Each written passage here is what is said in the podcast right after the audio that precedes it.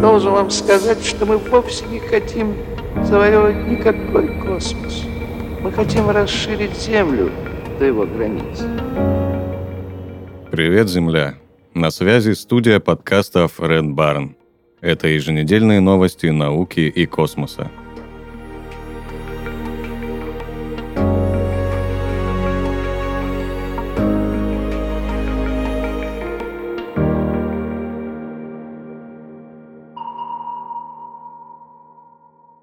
Роскосмос Иран планирует миссию по доставке грунта с Венеры.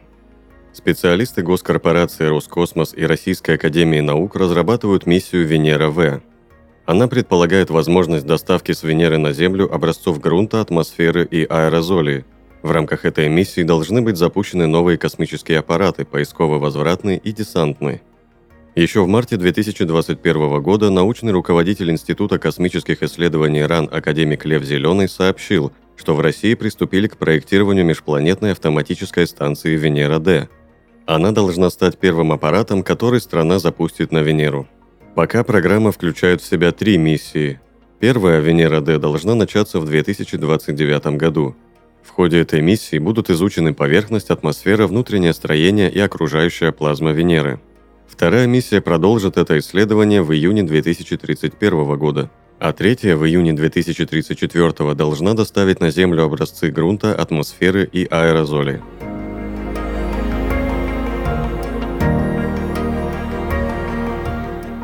Секретный китайский корабль вернулся с орбиты. Китайский экспериментальный космический аппарат вернулся на Землю, проведя на орбите 276 дней. Он был успешно возвращен экспертами и благополучно приземлился на северо-западе Китая – Космический корабль является полной загадкой для общественности. Все данные аппарата, включая название, технические характеристики, высоту полета и виды проводимых исследований, засекречены.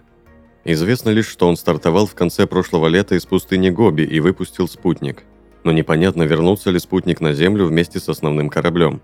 Целью эксперимента было развитие китайской программы многоразовых ракет для более удобных методов полета и мирного использования в космосе. Комментаторы в китайских соцсетях предполагают, что этот аппарат – попытка властей создать орбитальный испытательный корабль, аналогичный американскому X-37B.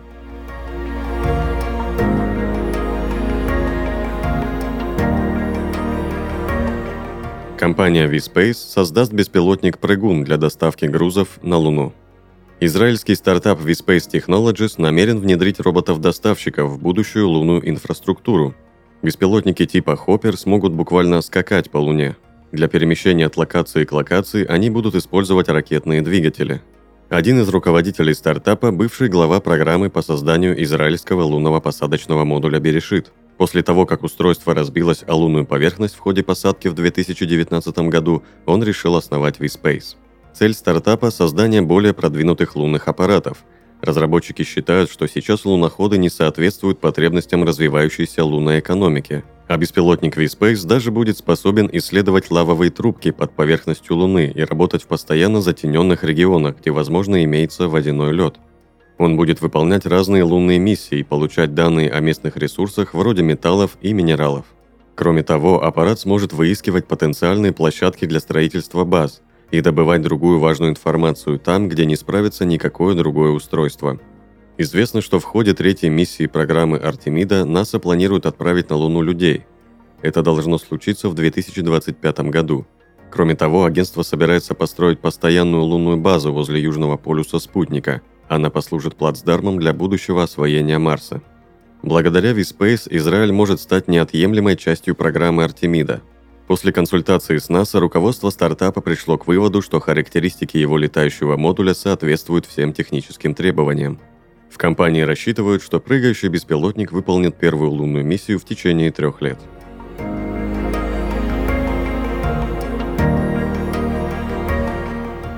Джеймс Уэбб раскрыл структуру звездообразующей галактики GN-20.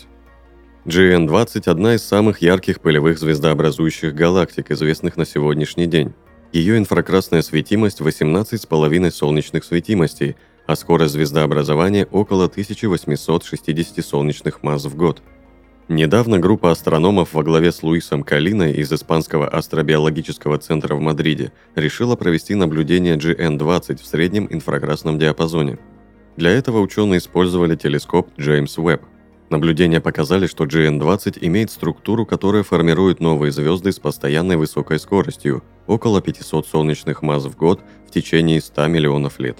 Проанализировав снимки телескопа, команда также выявила дополнительные слабые звездные скопления. Они могут быть связаны с некоторыми скоплениями ультрафиолета и монооксида углерода. Более того, астрономы обнаружили, что ядро звезды имеют высокую концентрацию холодной пыли. Подводя итог исследования, ученые отметили следующее. GN-20 обладает всеми свойствами, чтобы эволюционировать в массивную неподвижную галактику с промежуточным красным смещением –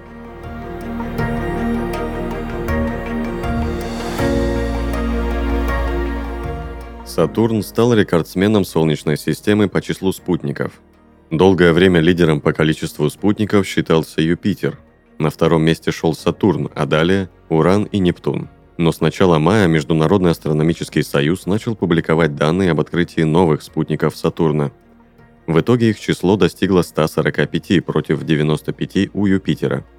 Эти многочисленные открытия принадлежат Эдварду Эштону и его коллегам из Университета Британской Колумбии, Канада – Ученые использовали снимки наземного телескопа Канада-Франция-Гавайи, который находится на вулкане Мауна-Кеа на высоте более 4000 метров. Все найденные спутники имеют диаметр от 2 до 5 километров, обладают эллиптическими и наклонными орбитами и относятся к классу нерегулярных, то есть их движение не подчиняется общим правилам. Когда-то они были захвачены Сатурном извне.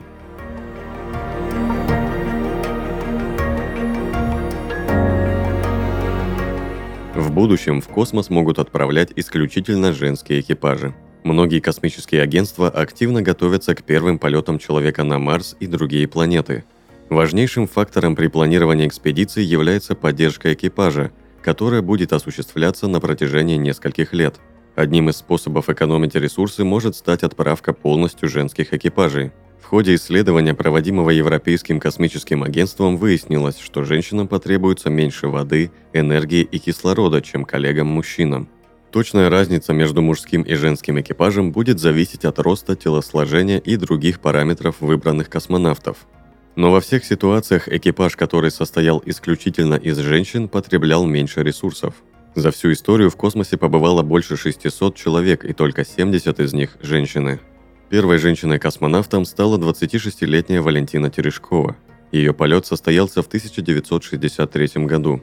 Терешкова была отобрана из 400 претендентов и успешно прошла сложнейшую подготовку.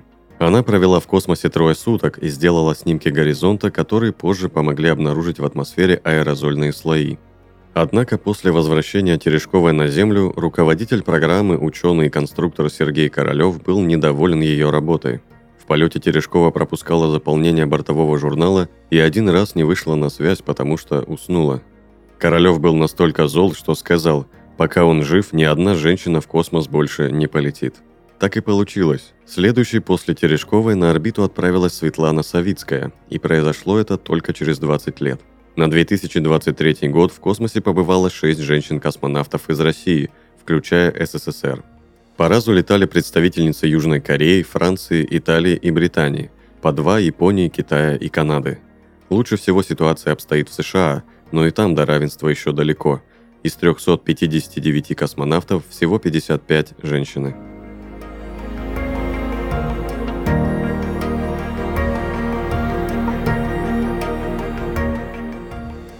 Вы прослушали новости науки и космоса. На связи была студия подкаста Фред Барн. Подписывайтесь на нас и помните, что информационная вселенная бесконечна.